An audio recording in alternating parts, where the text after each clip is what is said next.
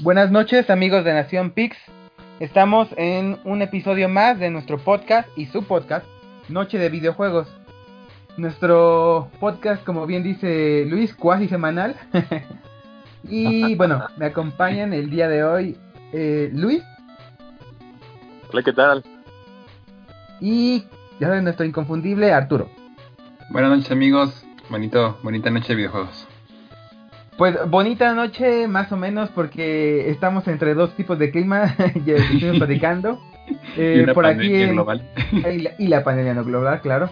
Pero estamos este, de un lado lloviendo bastante fuerte y del otro el calorón. Eh, con dos, este, pues como nos encontramos repartidos por, por la Ciudad de México, Puebla, etcétera, etcétera. Pues nos tocan diferentes climas y ahorita estamos viendo cuál era el peor.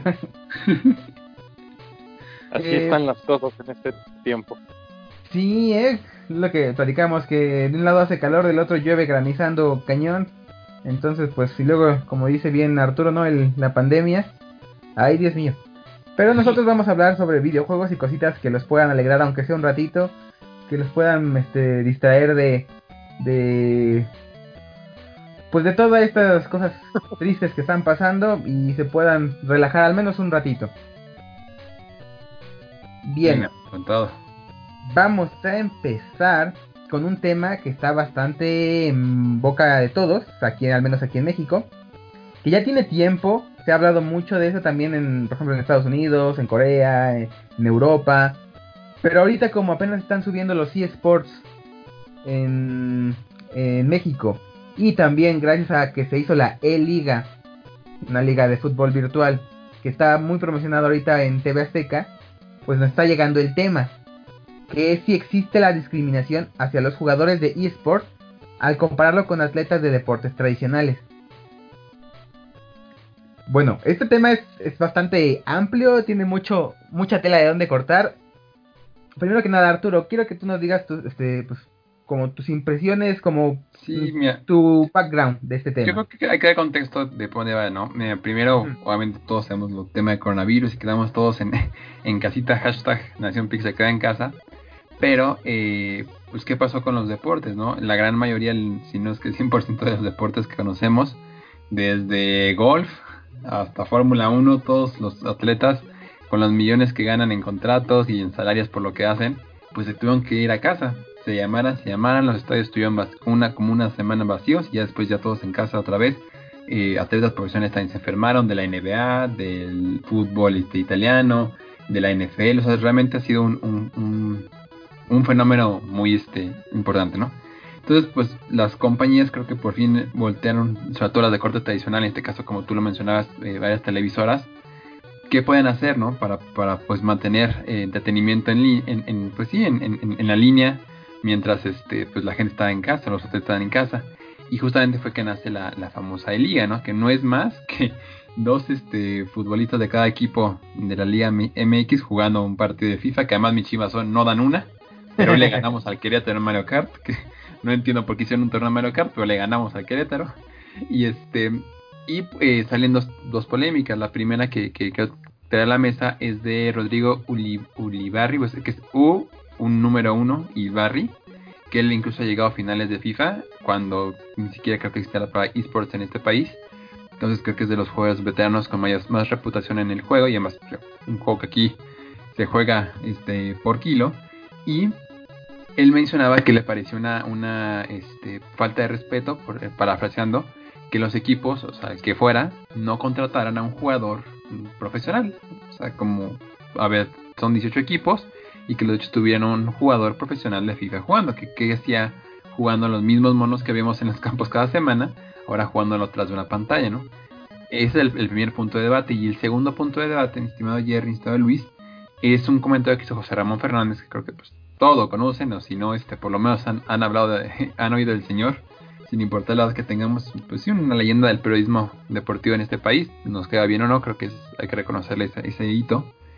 Y él menciona que le parecía muy irresponsable y, no estaba de acuerdo que la Federación Mexicana de Fútbol estuviera promocionando que la gente ahora juegue un, un, videojuego mediante la liga y que no se haga hacer deporte, ¿no? o que no esté haciendo deporte más que salir, salir a hacer deporte. Entonces, obviamente hubo una así llamarada de reacciones en Twitter, todo explotó. Se le fueron contra José Ramón la gran mayoría. Eh, el OK Boomer estuvo presente en uno de cada tres comentarios. Porque le decían a José Ramón, oye, no es sinónimo. el hecho que, que la gente vaya a un estadio de fútbol no es sinónimo que hace deporte.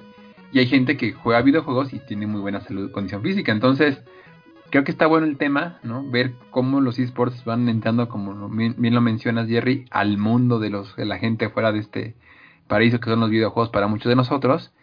Y ver cómo se tiene que dar el trato al jugador de esports y como lo que es, en mi punto de vista, que es un, pues un atleta más. O sea, a final de cuentas, es este para mí el, el hecho que cuando veo que MK Leo gana un, gran, un gran este, torneo de Smash, o gana un Evo, gana un Genesis, etcétera, etcétera, a mí me genera el mismo orgullo que cuando veo que, no sé, Paula Longoria gana un torneo de, de este racquetball, ¿no? Entonces, es el punto, ver ustedes qué opinan, qué posturas se van, si creen que, lo, que a lo mejor es cierto lo que dice José Ramón, si creen que, que deberían de jugar los esports gente este, que está dedicada a esto. ¿Ustedes cómo lo ven, compañeros?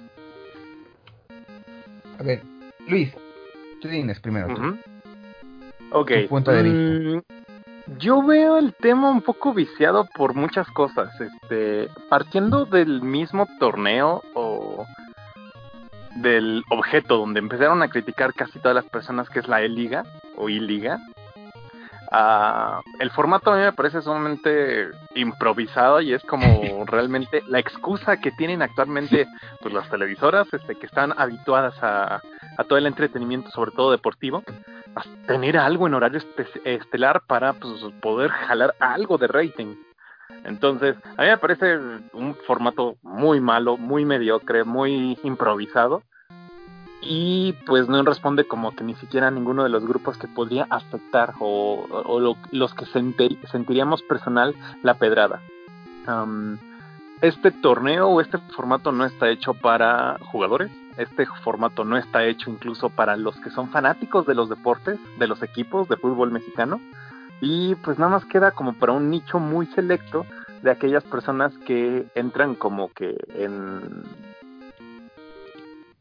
gustos. Por ejemplo, esa gente que tenemos muy cercana a alguien así en, el programa, que son los ciferos. Entonces, es un nicho muy, muy, muy curioso dentro del, del ámbito gamer, ¿no?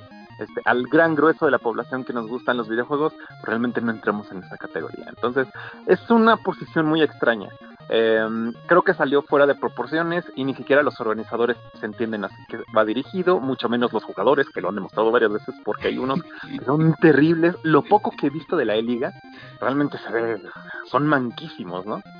Y este, esto nos refleja el mismo, la barrera generacional que aún tenemos entre pues, la gente que toda su vida ha tratado el tema deportivo y las competiciones y la entrada que están haciendo, por ejemplo, en nuestro país, los esports y cómo se les va categorizando, ¿no?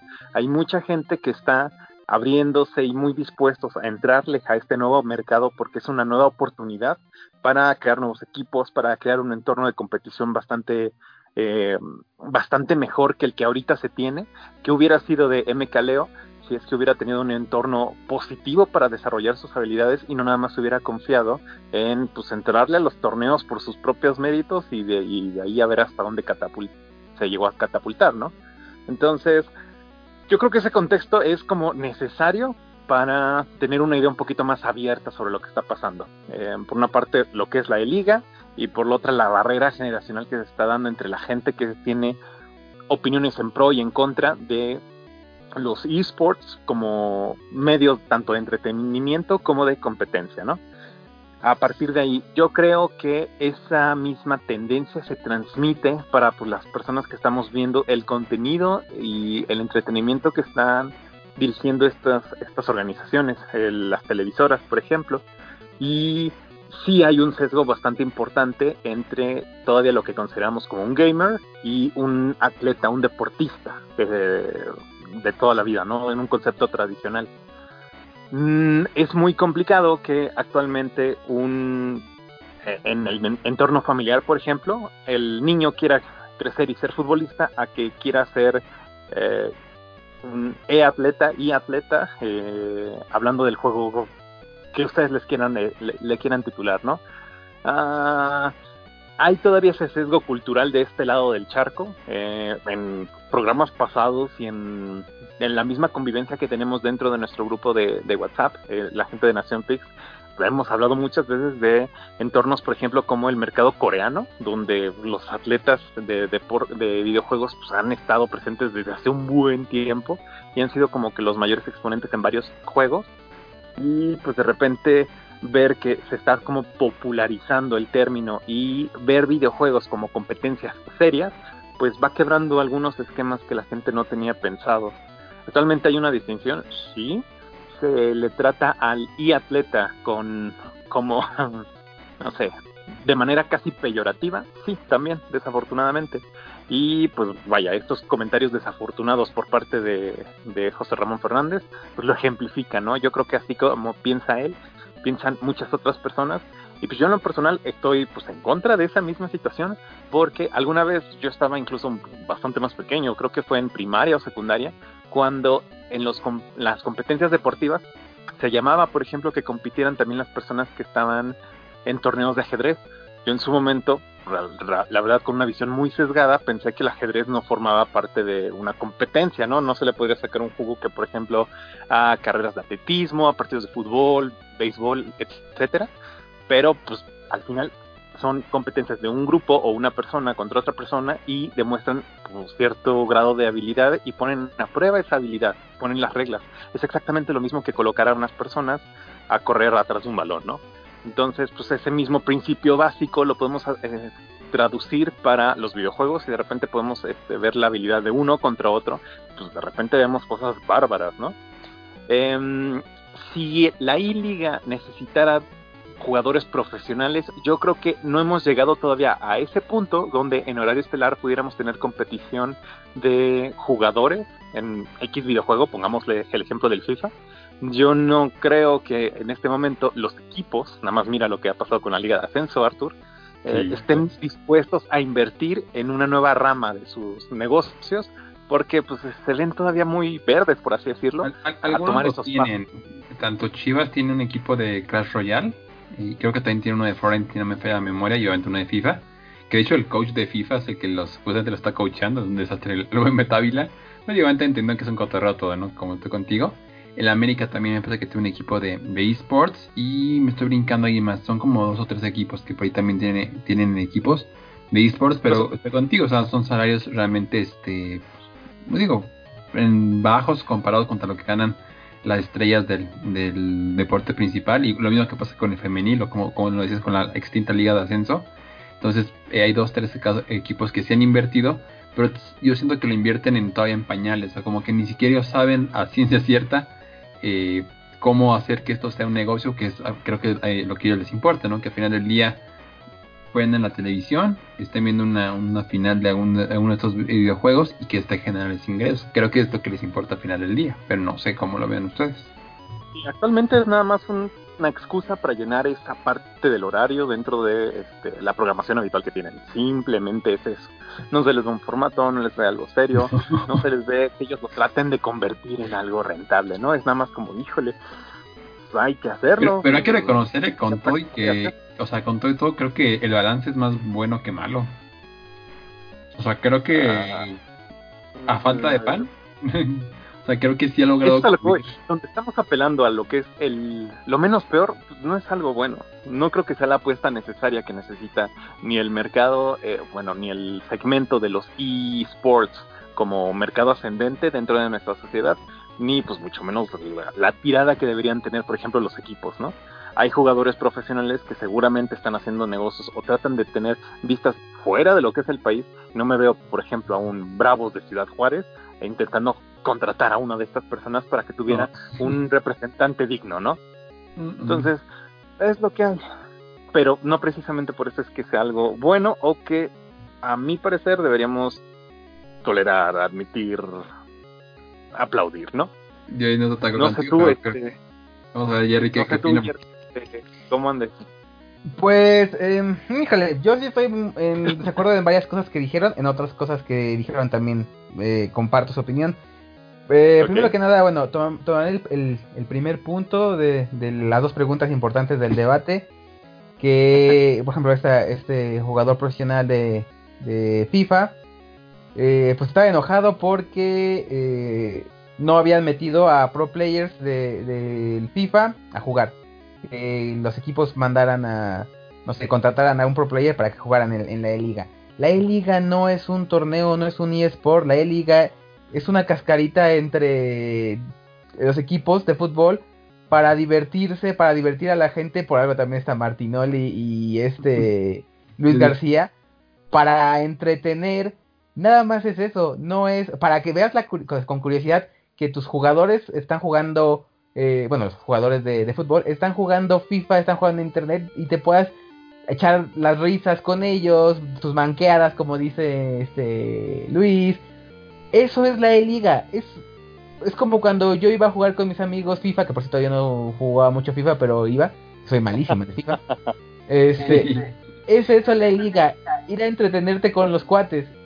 Entonces, que ya esos pro players vayan a decir, no, pues es que está mal, que, los, que no los estén contratando. Es que eso se trata de eso, es para divertirse. También, como bien dice Luis, es para llenar eh, un espacio eh, pues para rating obviamente, que no tiene un formato trabajado, no tiene un formato así que digas, uy, un formato de, de, de, la escena competitiva, porque no es una escena competitiva, es algo para echarse las risas. Mucha gente se lo está tomando muy en serio. Y no es eso, la E-Liga no es un torneo eh, para pro players, es un torneo, una cascarita de FIFA entre cuates. Y en ese aspecto yo creo que cumple muy bien. Muy pocas veces había visto a gente que no fuera del medio de los, de los videojuegos que se interesara en ver eh, los partidos. Pero aquí en mi casa, en gente que conozco que no son gamers, los ve para reírse con las, con las, este, pues los chascarillos que se puedan echar Martilón y Luis García, que son muy divertidos, la verdad. Yo no veo fútbol, yo no veo, este, pues escena competitiva de FIFA y me agrada ver la E-Liga por Martinoli, por por este por Luis García, por los que van, porque luego también creo que está Saga y hay unos más. Por ver las, las tonterías que hacen cuando están jugando, es, es está bastante divertida, la verdad. A mí no me habían puesto en un en un este un televisor a ver FIFA en añísimos. Y la E-Liga lo está haciendo. Pero creo que mucha gente se le está tomando muy en serio. Entre ellos, eh, por ejemplo, este, este Pro Player o también del otro lado, este José Ramón, que dice que están impulsando jugar un videojuego a, a lo de la Liga del Ascenso. Una cosa no tiene que ver con la otra. Esto de la E-Liga no está impulsado precisamente por la Federación Mexicana de Fútbol para suplir la Liga de Ascenso o algo por el estilo. Es una ocurrencia que se les dio por, primeramente, por obviamente la pandemia del coronavirus, lamentablemente que estamos pasando.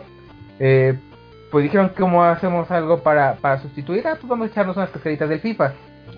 Entonces, no veo que, que una cosa supla a la otra. Creo que se lo están tomando muy en serio mucha gente.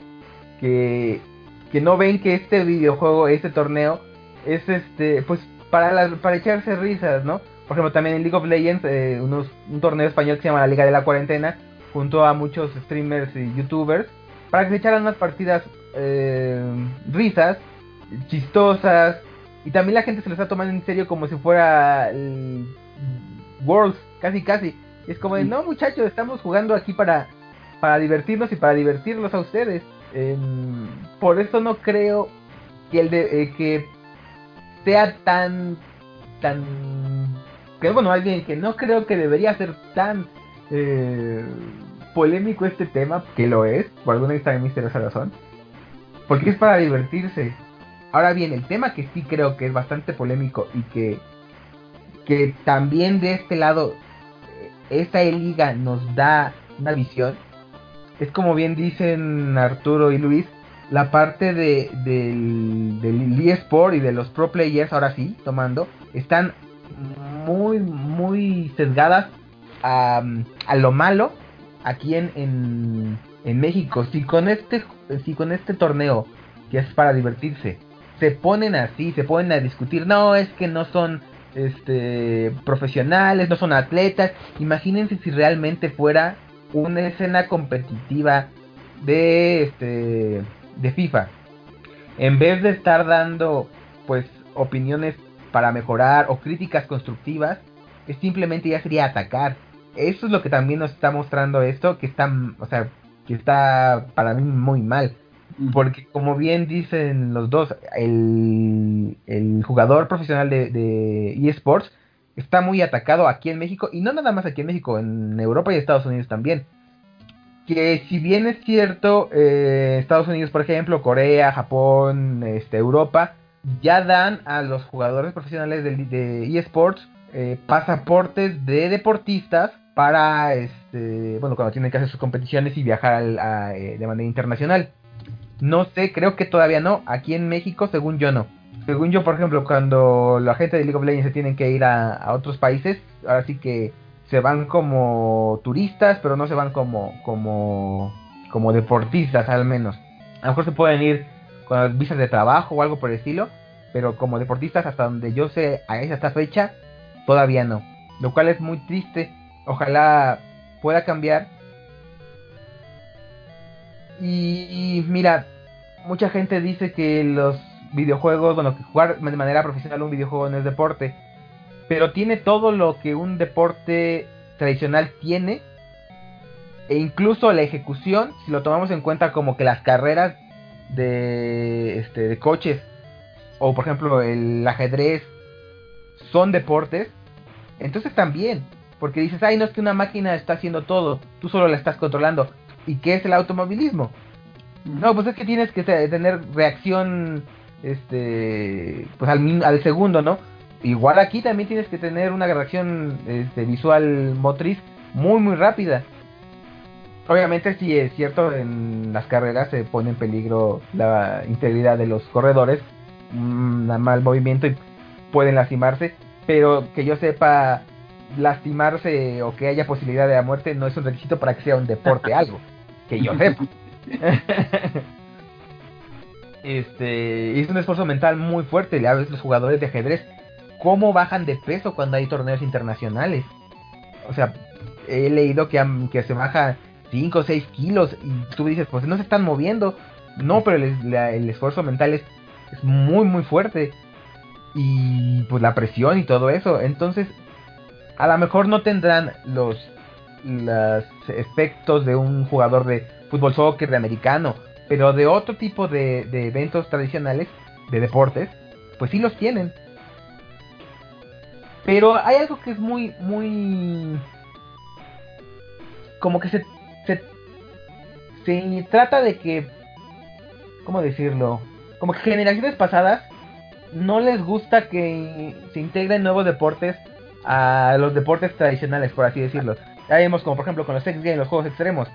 Pasó muchísimo tiempo para que pudieran ser este, incluidos en las Olimpiadas y fueron cientos deportes extremos. La mayoría eh, para las Olimpiadas de invierno, pero últimamente han habido unos como de carreras de bicicletas en, ya en los, en los Olímpicos normales.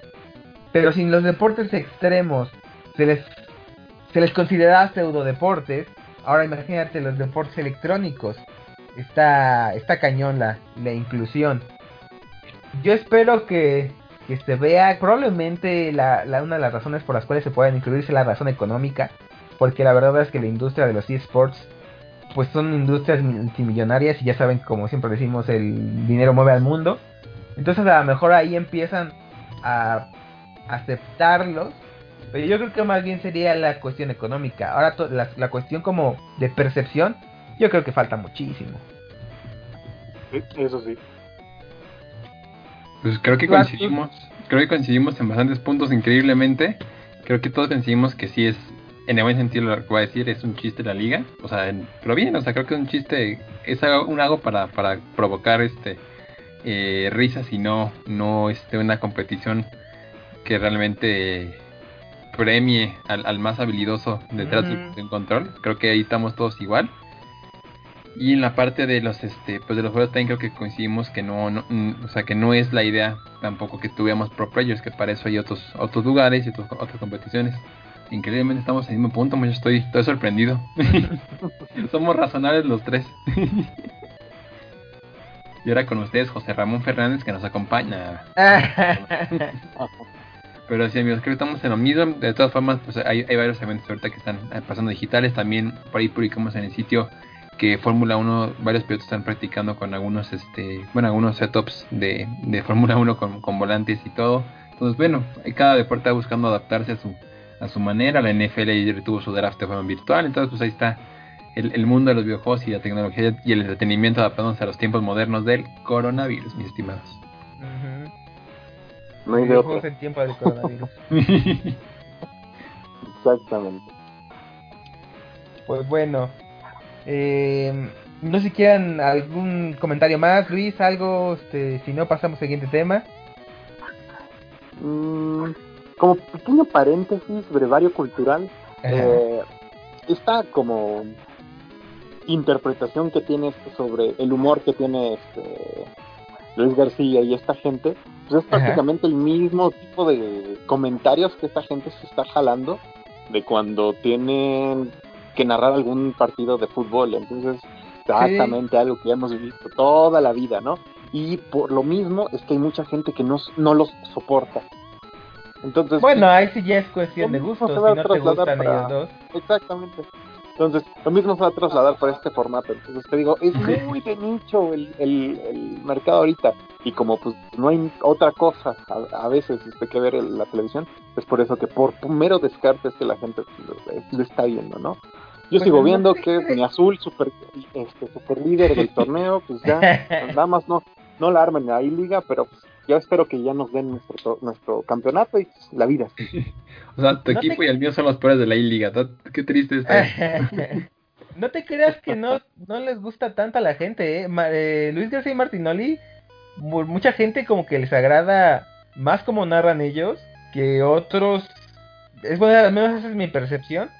Y a raíz de, de, de lo que pasó de, de que mandaron a Luis García a, cubrir un poquito el, World de League of Legends, muchos gamers y de eSports les agrada mucho y de hecho mucha gente estaba pidiendo que él narrara un partido de League of Legends.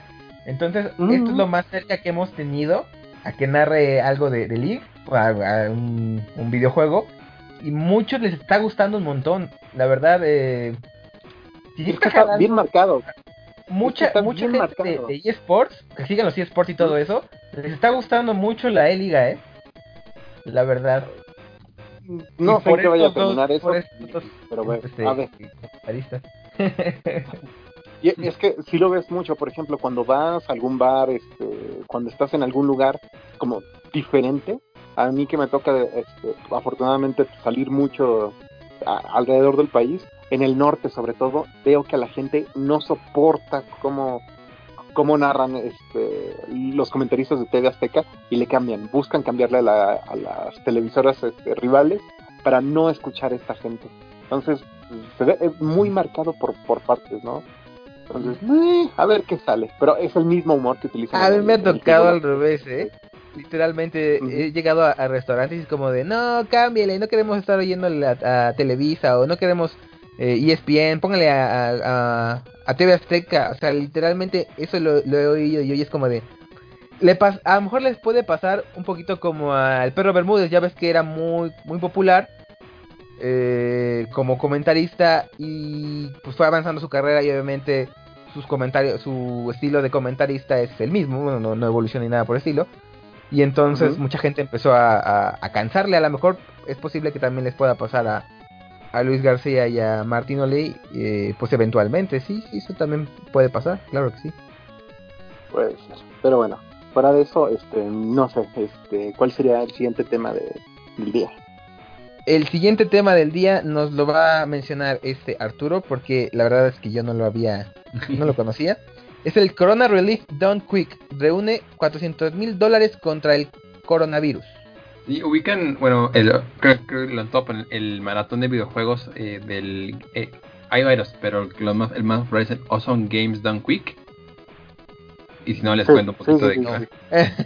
Ah, pues mira, sencillo. Es un fin de semana que según hacen por temporada. También hacen un verano, uno en primavera, donde varios speedrunners de diferentes títulos, entre ellos, este, bueno, como mencionamos en la nota, este, Cuphead, todos los Zeldas, todos los Marios, este, dijo, de verdad, Castlevania, DuckTales, cualquier juego que, consideren que tiene una dificultad cierta o una dificultad importante o que es este un juego muy popular y lo hacen en tiempo muy rápido. Es el, speedrunner, pero es gente que, pues la verdad, es muy buena en sus juegos, ¿no?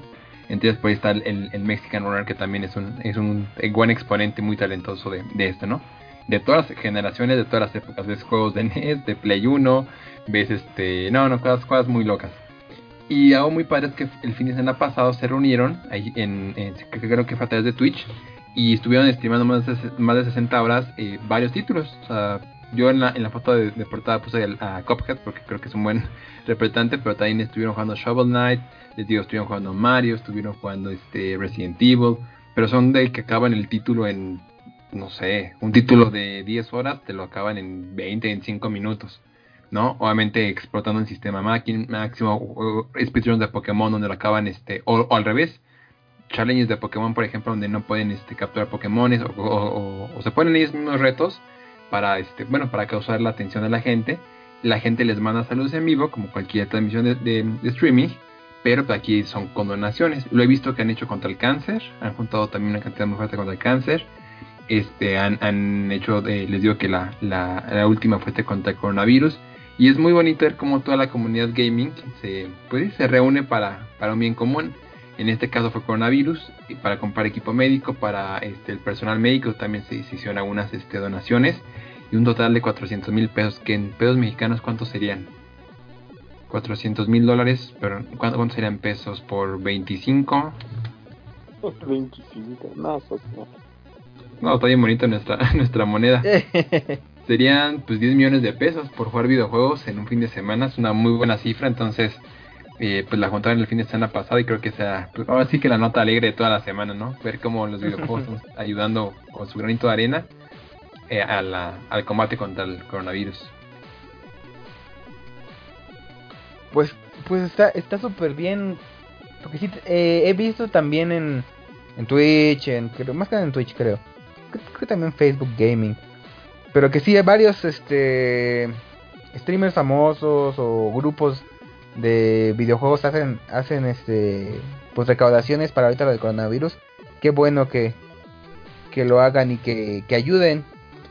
Y que también el público responda, porque, por ejemplo, si hace una reunión y no, no, no jalara tanto, pues sería un poquito triste, ¿no? Pero sí el público ha respondido bastante bien a, a estos este streamers de, de caridad. Qué bueno, me da mucho gusto. Mucho mejor eso que, que, que andar cantando Imagine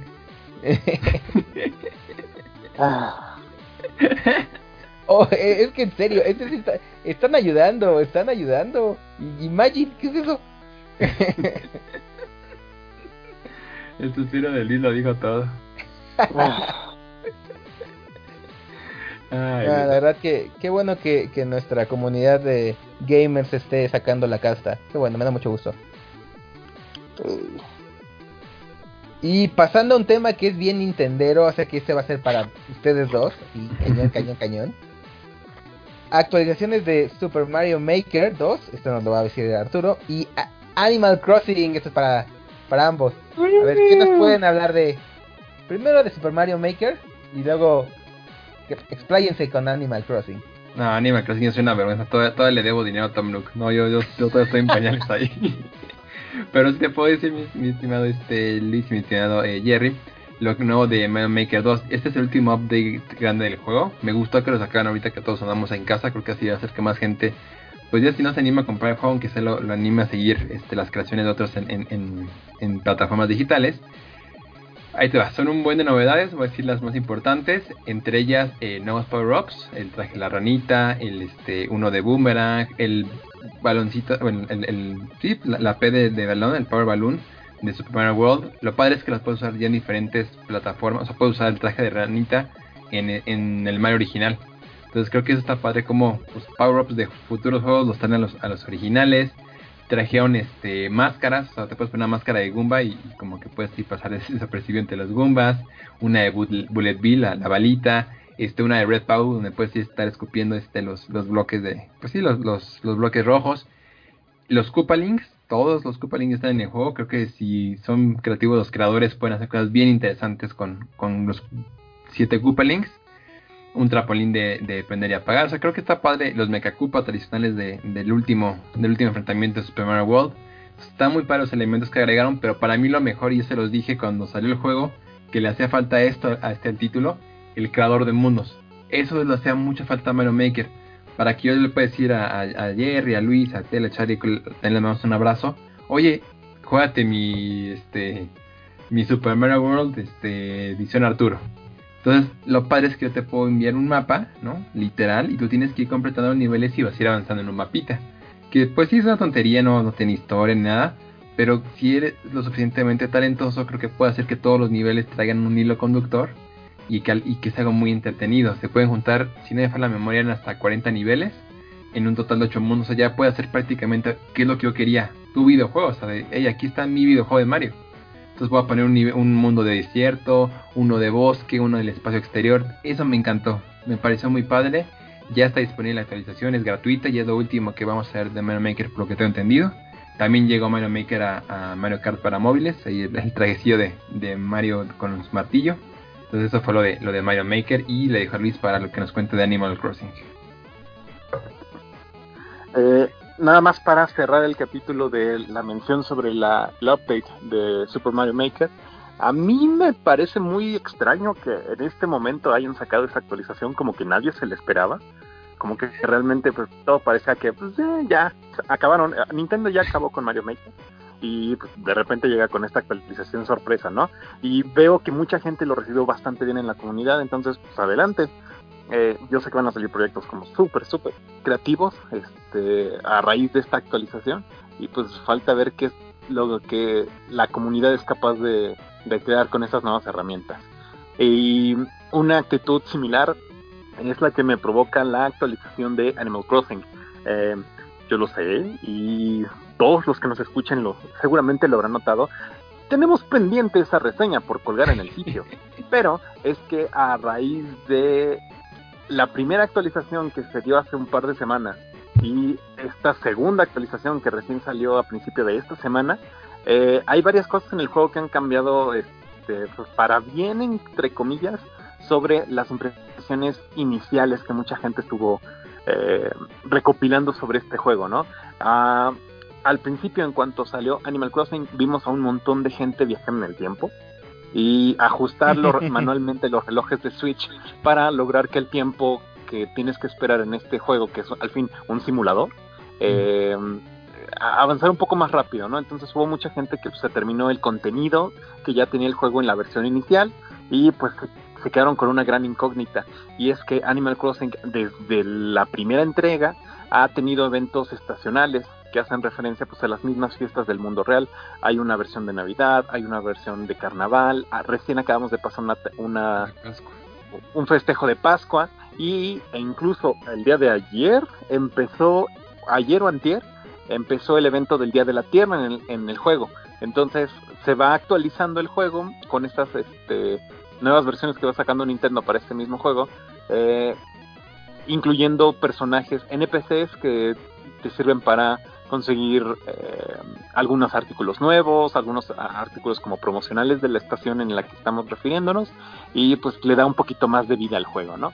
Eh, estas actualizaciones han sido muy buenas como esta que acaba de salir esta semana o muy tediosas como la que salió en la Pascua porque de repente todo estaba lleno de huevos de Pascua y era terrible intentar atrapar algún insecto en específico o algún pez en específico, porque pues, siempre te salían huevos de Pascua, ¿no?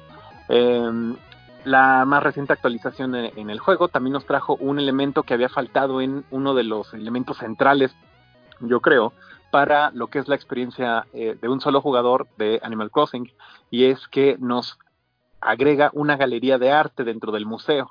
Eh, Blathers, que es el nombre del curador del museo en inglés, y creo que es Sócrates en español, eh, cuando recién abre este espacio dentro de nuestros juegos, teníamos una sala de exhibiciones para fósiles, una sala de exhibiciones para peces y para insectos, pero tradicionalmente siempre habíamos tenido una sala de exposiciones para arte y aquí faltaba. Y el arte está muy vinculado a otro personaje que es como la versión oscura y siniestra de Tom Nook, así de, profundo es el lore de Animal Crossing, Jerry, eh, que de repente te vende toda, o te pone a disponibilidad todas las obras de arte, ¿no? Entonces, estas nuevas actualizaciones que trajo Animal Crossing ha sido bastante bien recibidas por la comunidad. Yo recién en la mañana desbloqueé esta parte.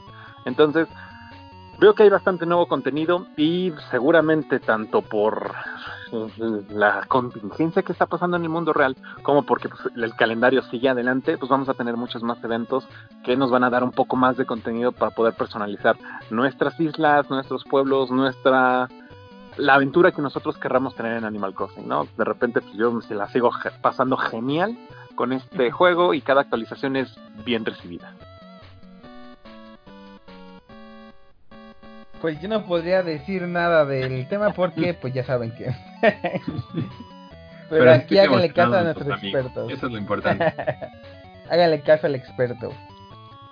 Entonces, eh, pasaremos al siguiente tema de nuestras noticias con la, con pues sí la llamada maldición Madden. Lamar Jackson será portada de Madden 21. Qué valiente, ¿eh? Qué valiente. Sí, no, eso no tenemos para mencionar rápidamente. pero aparte lo hicieron mal porque fue una entrevista de. Pues ahorita que tenés en los equipos de conoce más a tus jugadores, ¿no? Y los cueros de Baltimore le como que le casi le dijeron. Y hasta él se ve como que medio incómodo, como chino. Esto, esto no tenían que decir todavía. Y ya luego hasta puso, puso, un meme de cuando tu equipo te adelanta, te adelanta que le va a hacer la, la portada del Madden, o, o, o liquea que va a hacer la portada del Madden, Entonces, pues todo mal, todo mal. La maldición de Madden desde la revelación está mal, pero pues sí lo queríamos mencionar porque pues siempre es un, un, un, para mucha gente, ahí sí no estoy incluido en el grupo de Madden, pero es muy importante el, el tema de la portada. Entonces, hay un pequeño paréntesis, este gran este coreback va a ser la nueva portada del, del Madden 21. Eh, si es que tenemos Madden 21. si es que aún tenemos mundo.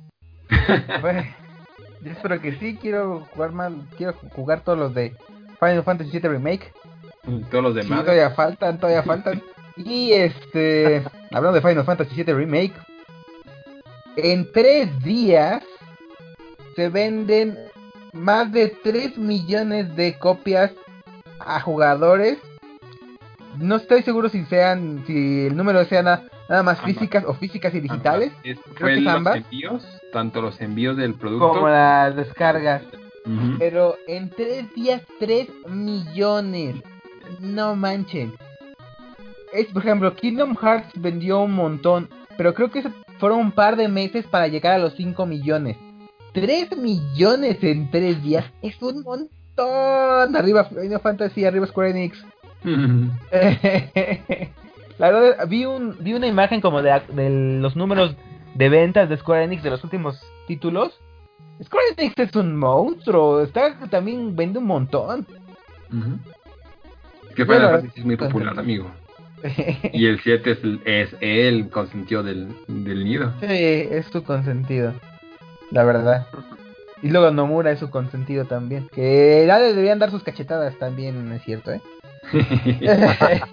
Pero por ejemplo, ese por algo que ustedes siempre han definido en, este podcast, y lo digo que ustedes dos también en Tel, que es que un juego retrasado puede, puede terminar vendiendo bien, o sea que no siempre... Ah, no, no cachetadas porque retrasa sus juegos, porque... no, eh, no es muy bueno en unas cosas, pero... y en otras... Le falla, le falla. Luego... No, no puedo leerlo porque si no voy a rantear mucho. Pero sí, digo, Nomura tiene cosas muy buenas, pero tiene cosas también que dices, también esas cachetadas. sí es cierto, es muy talentoso, pero yo no creo que lo deberían consentir tanto. Este... Pero mira, con bueno. 3 millones de ventas lo van a consentir mucho rato. No, de todas formas, no deberían consentirlo tanto. Podría hacer mejor las cosas si no lo consintieran tanto. Eh, es que es muy bueno diseñador de personajes, pero es muy mal, muy mal director de videojuegos. Muy, muy malo. O sea, su, su, dirección de personajes es muy buena, la historia también, aunque a veces como que no sabe cómo cerrar sus cosas. como el Kingdom Hearts 3, ahí se nota que la cajeteó algunas, en algunas cosas. Pero como director, ay, sí, te digo que le deberían dar unas cachetaditas para... No lo deberían consentir tanto y sería mucho mejor. En serio. Y luego los berrinches que hace con Tabata. Pero bueno, ya no voy a decir nada. ¿El eres tú? Ándale. Este. Es que es bien capri. No, ya no voy a hablar. Ya, ya. Pasemos a la siguiente noticia. De este. Um, Ubisoft. Ubisoft anuncia prueba gratuita para The Division 2 y Monopoly. Oigan, yo ya jugué Monopoly y me divertí muchísimo, ¿eh? ¿Está bueno? Está chido, a mí me gustó. A mí me gustó Monopoly. Estuve jugando, estuve jugando con Ethel, con... Eh, ¿Con quién más? Con, con unos amigos ahí también. Esto es... Yo me entretuve mucho. Me entretuve bastante. Y... De hecho, me gusta más jugarlo ya en, en PlayStation. Bueno, en consola en, o en computadora. Porque cuando tienes que hacer toda la parte de las transacciones, dar dinero, pagar, etcétera, etcétera, ya es automático, ya no tienes que andar buscando como, a ver, este billetito es de 5 y este es de 20. Entonces es como mucho más rápido, más dinámico. Y son las mismas reglas. Entonces, se me hizo, me gustó, se me hizo muy entretenido, la verdad. El Monopoly. no se, no se alenta el juego cuando, cuando estás negociando con los jugadores? No, no, no, no. Se alenta más en la vida real, ¿eh? No, no, claro. Muchísimo más. Además, las reglas ya vienen como mucho más. Ya vienen, pues, bien puestas en el videojuego y ya no te pueden hacer trampa. Y ya ves que el Monopoly rompía muchas amistades por eso. Sí, sí me gustó. Está, está bueno el Monopoly. No lo había jugado. Este, de repente un día así me puse a jugarlo eh, en, la, en, la casa de Etel, de hecho. Estuvo, me entretuvo muchísimo. Que de hecho hay, un, pack que venden con Risk y otro juego, no me acuerdo cuál de mesa. Y igual a muy buen precio. Entonces por ahí se me, Risk también me llamó la atención. Y el, el anunciador de, de del pues sí, digamos, la voz de la, del que está anunciando las, los tiros y todo eso en el Monopoly, es el mismo actor de voz que hace la que hace a Josh Nichols de Drake y Josh o a Lucio. No recuerdo ahorita bien su nombre, pero es él, es bastante conocido. ¿Mm? ¿Cómo, cómo? Ajá, no, primero Luis te dio el dato del, del, del, doblaje. Ah, bueno. él, él, si él es la voz de Lucio y de, y de Josh, él es el que hace la, la, voz del, anunciador en, el de Monopoly. Está bastante divertido y me gustó. Bueno, en español, obviamente. Qué padre, yo no sabía que estaba tropicalizado al español. Y más con mm. este Lalo Garza, justamente, que también hace la de Krillin, ¿no? Es Krillin, exactamente. Ah, ¿sí? También. Sí, exactamente. sí, sí, sí. Él, él, él. Él es la voz del anuncio, de, del, digamos, el maestro de ceremonias del Monopoly. Está padre. Qué padre, amigo. Ya me animaste a jugarlo. Lo vas a descargar esta semana. Y también de Division, que sé que es uno de tus, de tus eh, eh, hits por ahí. Pues me gustó mucho, la verdad. Está, está muy padre de Division 2. Pero bueno, ya lo tengo, ya tengo Warlords of New York. Entonces, pues la verdad, la prueba gratuita no. no la voy a, no la voy a este, aprovechar yo. Pero la verdad es que si, si quieren darle ahí un ratito a The Division, está padre. Tiene muy buen este, muy buenas mecánicas, tiene este, un sistema de loot bastante padre. Em, y es mucho más divertido jugarlo en grupo, la verdad. Está, está muy padre. Totalmente de acuerdo, amigo. Así que la, buena campaña de, de Ubisoft también por ahí tiene eh, quien tenga Just Dance. Me parece que si leí bien el, artículo, y disculpen si cometo un error, está gratuito el pase de temporada. O sea que ellos agarran muchas canciones de viejos Just Dance y te permiten que las juegues en el más reciente. Entonces ese es el pase de temporada y me parece que está gratuito. Entonces también está muy interesante. Y yo estaba viendo en la eShop de Nintendo hace 30 segundos. Este, que es del más vendido. El Just Dance. El, el, 20, entonces dije, wow. Sí, y también está Cuphead ahorita con un buen descuento. Pandemia. Pandemia. Pandemia. sí, pandemia inca, amigo, totalmente. La gente anda, anda bailando mucho con, con Yubi a este ritmo vuelve a salir en Wii, ¿eh? A este ritmo yo no dudo que lo tengamos para Wii. No, señor. y pasamos a la siguiente noticia de Riot Games. Riot Games adquiere Hypixel Studios. Pues ya sabíamos que, Riot Games había empezado como una especie de partnership con, con estudios independientes al, a, lo que es Riot Games para que crearan videojuegos y este pues adquirió el Hypixel Studios para pues seguir ampliando su, su catálogo. Ahorita hace poquito ya salió abierto lo que fue Runeterra. Están sacando un montón de, de, de videos de este juego de cartas que creo que no le está yendo tan tan bien lamentablemente no tiene tanta tanto público. El que sí sigue pegando fuerte es el Teamfight Tactics de, League of Legends y Valorant ahorita está fuertísimo. Con eso de los drops eh... ah por cierto en, en, un podcast pasado yo había pues criticado la decisión de, de Riot Games de darle a ciertos canales la opción de que te daran drops de la beta de Valorant bueno, ya quitaron eso y a muchos de los que están en partnership con Riot Games les están dando la opción de tirar drops. Entonces, pues básicamente se abrió la, ahora sí ya la, la, este como sector tan pequeño que te podía dar la, las betas de Valorant se abrió. Entonces ya muchos otros streamers más pequeñitos también te pueden dar este esa beta. Y está pegando durísimo. Ya mucha gente quiere que salga el, modo competitivo porque ahorita nada más eran como las partidas de normales, por así decirlo. Pero mucha gente así quiere darle ya al Valorant. Entonces, pues a Riot Games le está yendo bien eh, con estos juegos que son fuera de lo que era League of Legends. Y pues gracias a esto también está está poniendo fuerte su, como sus estudios nuevos que está comprando para nuevos, este, nuevas IPs, nuevos, nuevas cosas. Te digo que yo, yo quiero un juego de terror de las Islas de las Sombras. Va a estar bien bueno. Créalo en Dreams. sí, yo te ayudo. no estaría mal, no estaría mal. Pero sí, está, está, este, se ve que viene fuerte ahorita Riot Games.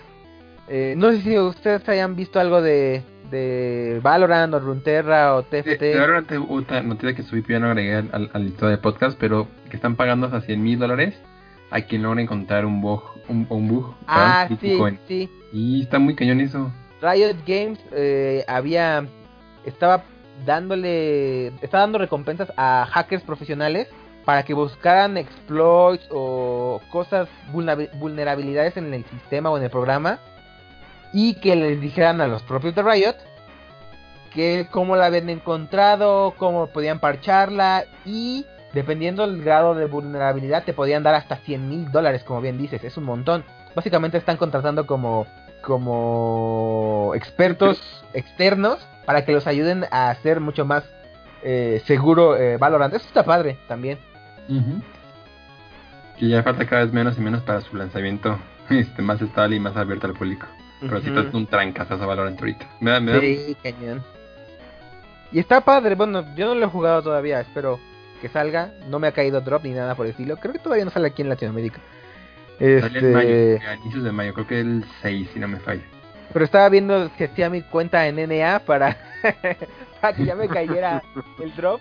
Este, pero no, no me, no me Sabes que es un montón de gente esperando a que te toque. Y la verdad es que no estoy tanto tiempo en, en algunos streamers. Entonces, pues bueno, ahí. Ya cuando salga le podré dar bien. Pero se ve muy padre. Sí, especialmente si te gusta el Counter-Strike. Eh, pasamos al siguiente tema. Retrasan Dead Stranding para PC. Pues esto es, pues básicamente la noticia es, es eso. Dead Stranding va a salir para, para computadora. Técnicamente ya no va a ser como exclusiva 100% de, de PlayStation. Pero bueno, pues retrasaron su, su salida para PC. Después, bueno, anuncian Crash Bandicoot Mobile. Que siento que le copiaron un poquito a lo que es este Mario Kart, ¿eh? Pero, pero con Crash Bandicoot. ¿Qué nos puede decir Arthur? Pues mira, es un runner, o sea, independientemente el, el, género, yo creo que sí vio una, por un buen boom, tanto con los remakes la palabra correcta porque no son, no son remasterizaciones, son remakes, creo yo, de, los, eh, de la trilogía original que salió hace poquito para las eh, consolas de nueva generación y PC, y el Crash eh, Racing que honesto, fue un buen, fue un buen juego, o sea, a la gente le gustó mucho volver a ver a Crash. Entonces, este, empezó primero como un soft launch en Singapur y en algunos este, países del, del oriente. Todavía no está abierto para todos, o sea, todavía no, todavía está en una etapa muy, muy, muy, este, pues light.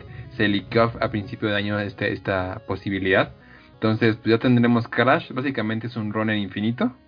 Eh, tienes que ir de izquierda derecha centro, puedes brincar, hacer slide y el, solamente el, tradicional este giro de Crash, ¿no? Entonces, este, pues creo que es una buena opción para gente que le guste mucho la, la mascota. Tengo muchos amigos que son muy fanáticos de Crash que no son gamers, si se puede decir el término, ¿no? que son gente que le gustan muchas cosas, pero tiene muchos recuerdos de Crash por su infancia y este creo que este título les va a hacer así super click.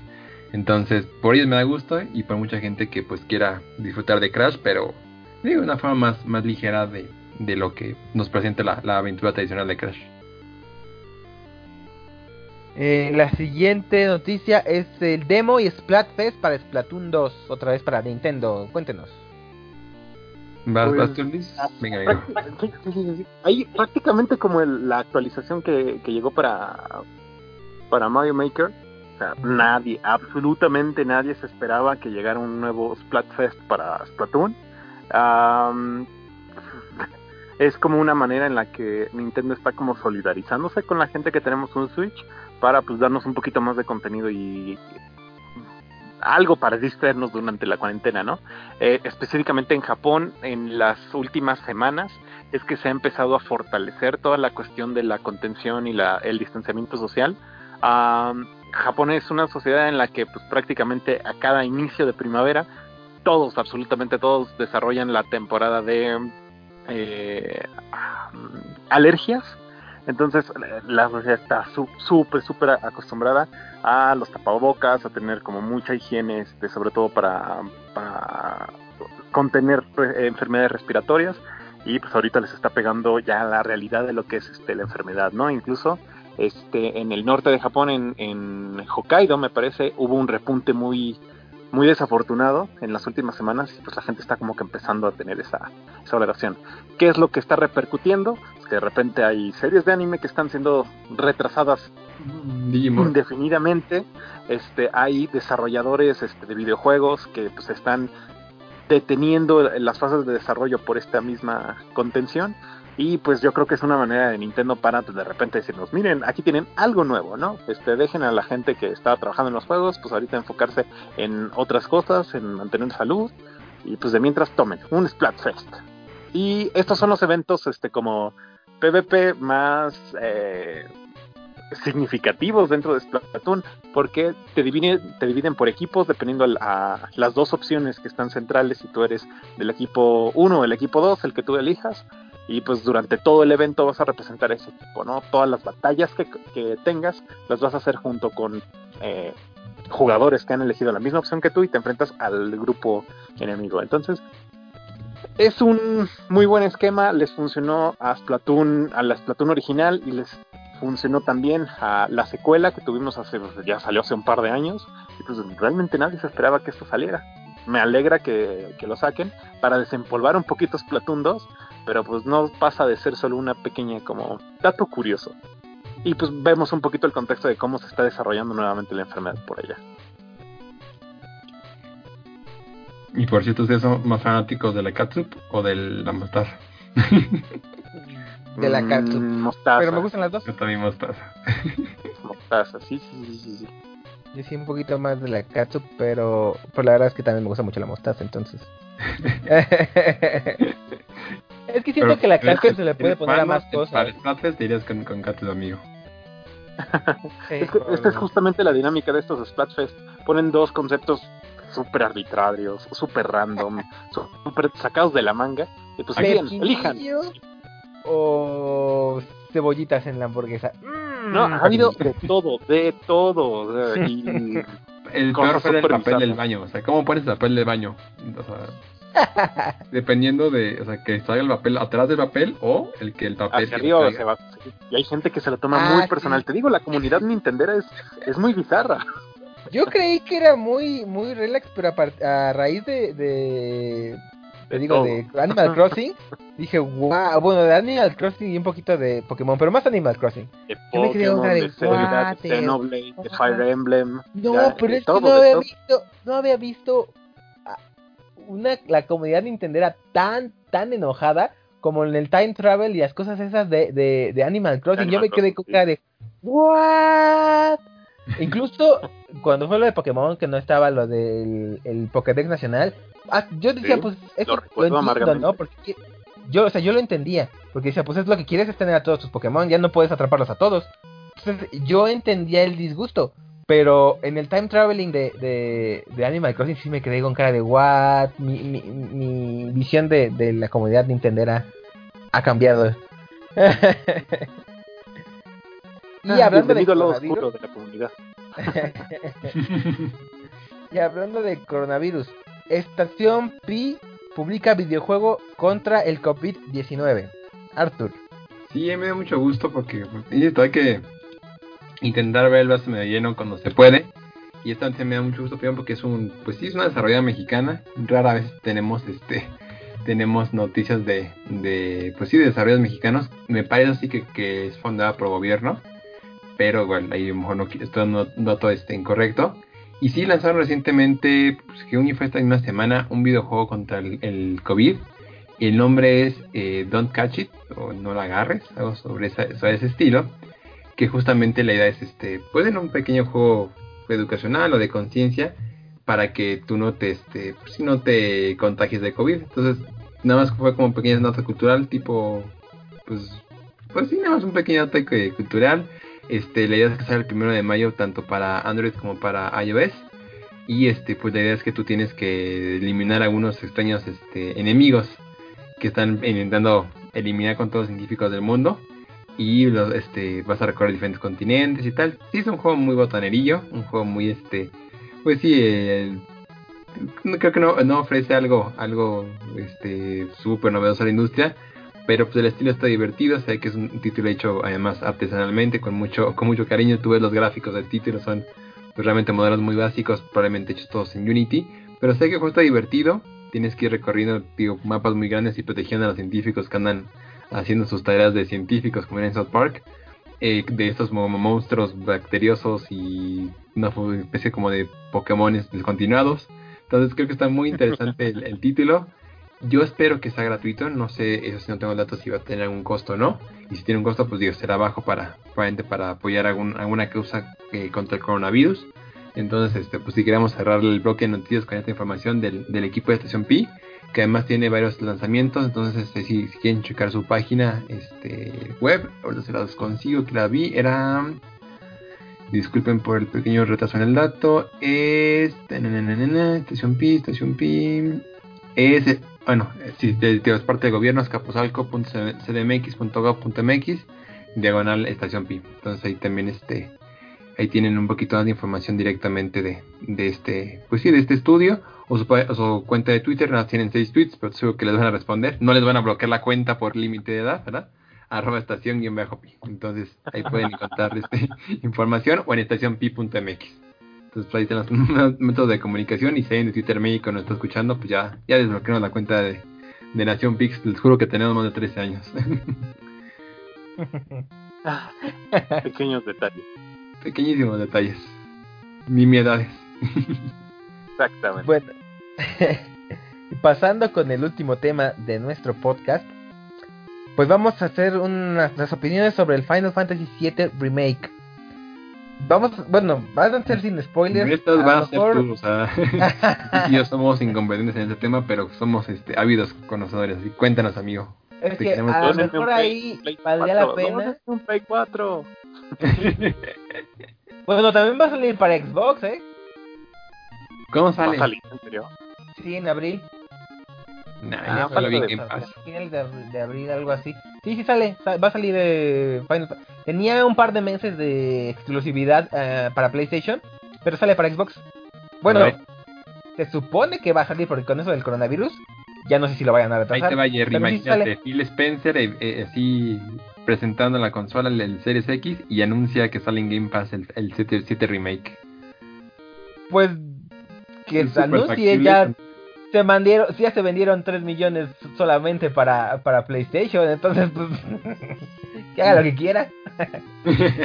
este bueno, mm, no sé si si deberíamos también hablar de eso en otro programa junto, junto con Ethel, porque también es la que ya sabe todo esto de del Final Fantasy VII Remake. Lamentablemente hoy no nos pudo no nos puede acompañar, pero este bueno, voy a dar un poquito un adelanto. No todo, porque sí me gustaría también que, que la escucharan a ella. Pues lo dejamos en mi contacto, no hay ningún problema. Pues nada más las impresiones. No me voy a meter mucho. Eh, pero bueno, sí, para, para, para que escuchen un poquito de, del Final Fantasy VII Remake. El juego es bueno, es muy bueno, mecánicamente es este está muy padre, tiene tres maneras diferentes de, de combate. La verdad yo me metí como en el, digamos, el combate dinámico, el normal. Puede hacer incluso, eh, eh, ¿cómo se llama? Botones de atajo para poder realizar tus comandos mucho más rápidos. Todavía no, me, no he revisado los demás este, modos de combate, debería hacerlo la verdad. Pero es que se me está divirtiendo mucho. Está, es que se ve mucho más padre en pantalla. Se ve mucho más espectacular, ¿no? Cuando estás peleando y todo eso. Eh, me parece que nada más hay tres. Eh, puedes controlar a tres jugadores en tu party, al menos hasta ahorita. No lo he terminado, me falta poquito para terminarlo. Pero hasta ahorita eh, no he podido jugar con los cuatro personajes jugables eh, en un solo combate. Siempre son tres, ¿no? Por ejemplo, son Tifa, Aerith y Cloud. O Tifa, Cloud y Barret. O Tifa y Cloud. O Tifa y, Tifa y Barret. O sea, nunca he encontrado a los cuatro al mismo tiempo. Entonces no sé si se vayan a poder jugar con los cuatro. Todavía falta el combate final y todo eso, pero bueno, eh, podrá ser ese. Una cosa que sí me puso un poquito triste es que no podemos jugar con Red 13. Eh, los fans de la saga ya sabrán quién es, pero si no es como una especie de, de lobo mutante que habla y que vive mucho tiempo. Muy querido por los fans de Final Fantasy VII. Pero no lo podemos utilizar, no es personaje jugable. Sale eh, en la portada del juego y todo eso. O sea, luego, luego van a saber quién es Red 13, Red 13. Eh, no se puede jugar con él, entonces es un poquito triste. Gráficamente está muy, muy padre, me gusta bastante. Eh, a pesar de que las gráficas y que Midgar se ve impresionante, porque la verdad es que Midgar, el, el lugar donde se toma lugar este primer episodio de, Final Fantasy VII Remake, eh, si es un poquito triste la los escenarios porque bueno como bien sabemos están en los barrios bajos de, la ciudad de Midgar y Midgar es una ciudad como por niveles em, de manera vertical donde el más bajo el más digamos más pegado al, al piso son pues basureros básicamente. Entonces es, un, es una ambientación pues está toda llena de basura de escombros no esperen unos escenarios como super floreados y bonitos y ay no, qué padre se ve, porque vas caminando y ves al lado basura, ves escombros, ves tierra, lodazales, entonces no es como que digas, uy, qué, que este, qué, precioso se ve, pero la verdad es que está muy bien ambientado a como es Midgard. Eh, la historia es muy buena, no me voy a meter en spoilers, pero no se crean que es una... Bien, lo, había hecho, ya lo habían dicho Square Enix, que no iba a ser una copia fiel, pero no es una copia fiel por una razón. Hay una razón, ahí ya Ethel y yo tenemos nuestras teorías, que ojalá en el, en el siguiente podcast pueda estar y las podemos este, decir, pero ya tendrían que ser con spoilers, o sea, ya es meterse con la historia como tal. Pero hay una razón por la cual la historia no es igual al, al original. No nada más porque es un remake, sino hay una razón dentro de la historia por la cual es diferente. Eso está, eso me gustó, porque justificaron el remake. Los cambios que hicieron tienen una justificación. Eso está, está, bastante bien. Hay palomita. Y aparte, pues se dejan con las teorías de. Entonces, ¿qué es esto? ¿Qué va a pasar? Y bla, bla, bla. Si es al principio, si es al final. Los personajes, Sephiroth te dejan todo, te dejan con muchas teorías al, final. Este, está, está padre. La música está muy, muy, muy, muy padre, como siempre, este... Me parece que es Nobu Matsu. Ok. Pero... Es la, la, dupla de, de Nomura Uematsu es, es, es muy, muy buena.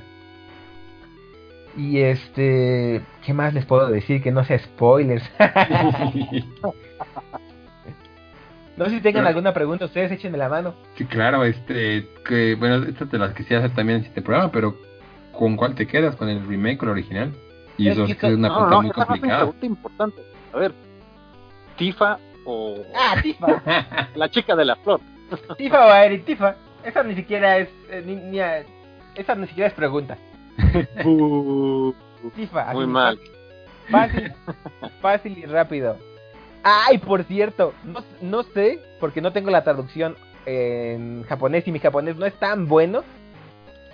Pero había una polémica en el original sobre si Aerith en verdad estaba enamorada de, de Zack. Ese no es spoiler porque ya tiene mucho tiempo, ¿eh? No, pasa nada. Este, pues en esta la traducción sí es que Zack fue el primer hombre del que estaba enamorado a Edith.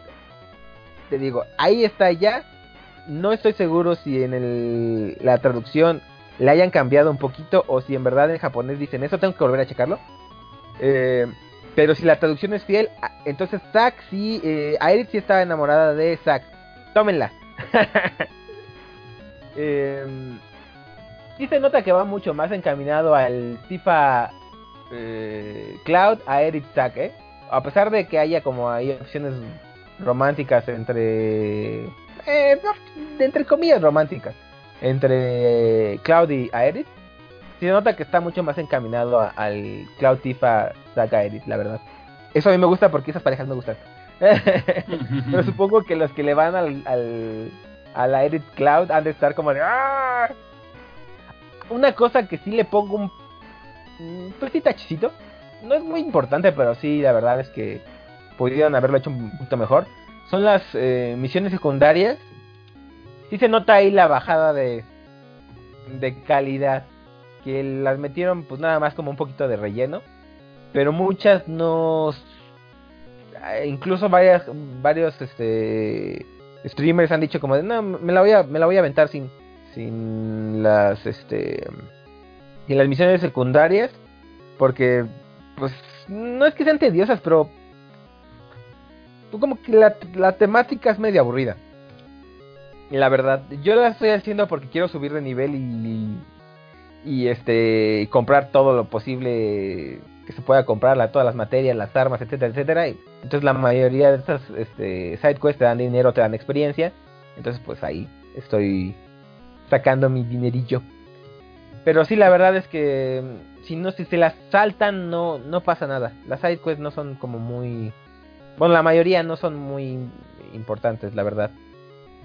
Está muy bueno el juego. Sí, sí, sí.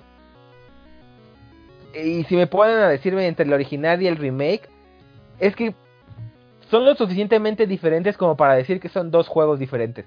Incluso en la historia se justifica que sean dos juegos diferentes.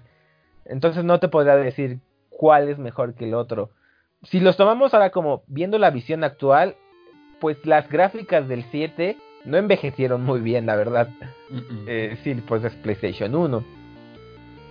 Entonces, eh, sí se nota el golpe, el, el, cambio entre gráficas, ¿no? Pero obviamente, obviamente un juego no nada más es las gráficas y Final Fantasy VII no se hizo popular, no se hizo lo, el, el consentido por las gráficas, sino por la historia. Entonces, eh, no podría ahorita todavía comparar si, es, si el nuevo remake es mejor porque nada más tengo un pedazo. No tengo todo el remake para poder decir, ah, sí, en historia es superior el, el otro. Entonces todavía... ¿Cuánto crees que tarden en sacar ya las partes restantes? Pues mira, gráficamente el motor y todo eso ya lo tienen. O sea, la parte, digamos, difícil de crear de cero, ya está. Yo espero que el próximo año tengamos el siguiente. Bueno, entre comillas, con el coronavirus. a lo mejor año y medio, dos años, pero digamos, si todo hubiera... Preso detrás del juego. Pero yo, yo le daba próximo año, si digamos, si no hubiera pasado el coronavirus, yo digo que el próximo año ya estaba el, siguiente. Entonces, ¿cinco años? no, yo digo que año y medio, dos a lo mucho, por lo que está pasando. Porque creo que sí había dicho Nomura que se habían retrasado por pues por la, la contingencia, ¿no? No pueden ir tan rápido porque hay menos gente, no pueden sacarlos de las casas, obviamente en, en las casas no tienen como el equipo necesario para hacer todo. Pero pero de cero al menos de cero ya no empiezan. ya veremos. ojalá que salga rápido. Y sabes que rápidamente lo que me, mencionaban de Tifa Airi. Ajá. Eh, bueno, tristemente muchos ya sabíamos el destino de Jesse, los que ya habíamos jugado el, original, pero el personaje de Jesse jaló muchísimo, ¿eh? Tanto así que decían, no, que Aerith ni que Jesse, ni que, que Tifa, Jesse. Y como Jesse sí es, eh, luego luego se nota que tiene un crush en Cloud y, y coquetea con él, casi que se le, le, da el calzonazo básicamente. Mucha gente es como de que se, no, el personaje de Jesse, así, pero cañón. La verdad es que está como que ampliaron su personaje en el remake. Eh, la Jessie del remake sí es mejor que la Jessie del original, la verdad. Ah, qué padre, la verdad es que le menos este, metieron una tercera waifu que sí les salió muy bien, eh, la verdad. Porque dos no eran suficientes, teníamos que ir por tres. No, y aparte también las chicas, eh, bueno, obviamente Cloud, ¿no? Pero han estado viendo a los a los Turks, realmente a, a Reno, a a varios personajes, a, a Vix también, muchos están diciendo que Papi Vix. O sea, también tanto chicos como chicas este, aumentaron como su, su pool de, de waifus y de, y de, este, de juzbandos. en, un, en un tweet leí que decían que todos en ese juego estaban guapos. Pues es que sí es un juego, este, no sé, sí se da mucho para el tema de los juzbandos y las waifus, la verdad. Las gráficas no me dejarán mentir. Seguramente también Sephiroth ahí tiene. Sí, Sephiroth también es villanazo, pero como ya te novela, buen Sephiroth 2 como más acá, más padrote, ¿sabes? y pues bueno, eso sería como mis impresiones de, de Final Fantasy. Espero que este se una con nosotros el siguiente podcast para, para pues no sé, desvelar nuestras teorías. Que estaría padre. la verdad, también que anda, anda para tener al persona y al, y al final, creo que ojalá que se pase algo para que nos cuenten un poquito más de esto y ya la próxima semana espero tener esta información de, un par de jueguillos que quiero darle este, este fin de semana. Las dos, un corte relativamente este indie, pero muy divertidos, espero yo. Entonces ahí les estaré contando qué, qué novedades voy encontrando para, para compartir aquí en el podcast con ustedes amigos. Pues entonces estos serían nuestras nuestros temas. Ya terminaríamos nuestro nuestro episodio. ¿Algún comentario, algún algo final que quieran mencionar? Digo, afortunadamente, y es lo que estaba viendo en, números, este, pues, tanto que haya salido Animal Crossing y Final Fantasy, Doom y un montón de otros juegos, pues ha ayudado bastante a que, a que esta temporada de cuarentena forzosa no haya, sido más sobrellevable, ¿no? Eh, yo recuerdo hace un par de años cuando de repente tuvimos una escasez de títulos grandes que estábamos así de casi picándonos los ojos. Mm, es temporada baja, mm, esperemos que se solucionen las cosas y no es hasta después de temporada de E3 cuando llegaban como cosas de qué hablar, ¿no? Eh, afortunadamente no estamos en esa situación y podemos tener algo de distracción y divertimento mientras esperamos pacientemente en casa los que podemos. Y pues qué bueno, ¿no? Vivir en, en, esa parte de esta, de, esa realidad en este momento. De mientras, toca aguantar el calor, en mi caso, ustedes tienen Y pues esperar que alguien pueda donar un PlayStation 4, que ya no utilice, no necesito que esté viejito, es más, ni siquiera que funcionen los discos. Yo lo compro digital. Que de hecho. Que ya se me está yendo la generación. vi un TikTok de una, de una tienda en Puebla que repara PlayStation eh, de una forma hermosa. Les da una, una, una limpiada y una atención y un, mantenimiento. Voy a buscar el nombre para, para traerles el dato, pero. Sí, pásame ese dato porque quiero darle mantenimiento a mi Play 3. No, pero está bien padre porque agarran, abren la consola, le sacan todo el polvo, le hacen pruebas. O sea, sí, pero está en Puebla, entonces se la pásame el dato, pásame el dato. Y dice la unos meses y ya te la devolvería. Porque aparte también le quiero le queremos cambiar a el es, como un um, componente que te ayuda a la dispersión del calor. Que con el paso del tiempo se va se va este desgastando y se empieza a calentar más el aparato. Entonces también queremos cambiarle eso para al Play 4 para que pues, no se sobrecaliente. y luego quita que como dice Luis está haciendo calor. Y el polvo es el peor enemigo de las consolas, definitivamente. Y también de las computadoras, así que siempre mantengan sus, este, su hardware en buen estado y, muy limpio. Pues bueno, yo la verdad espero que, que sí haya escasez de videojuegos pronto porque ¡ay! hay muchos, hay muchos. tantos videojuegos y tan poco tiempo. Apenas si me estoy poniendo de corriente con varios. Todavía me acabo Spider-Man. ok, sí. No he jugado Death Stranding. bueno, sí, eso, sí, eso, sí más. Bueno, este, pues entonces esto sería nuestro programa, compañeros. Espero que hayan disfrutado nuestras eh, noticias, nuestros rants, nuestros chistoretes y que se mantengan en casa. Cuídense mucho, amigos, este, escuchas. Y pues nos despedimos entonces. Nos vemos, cuídense mucho, un abrazo. Bye. Bye bye. en casa, lávense las manos.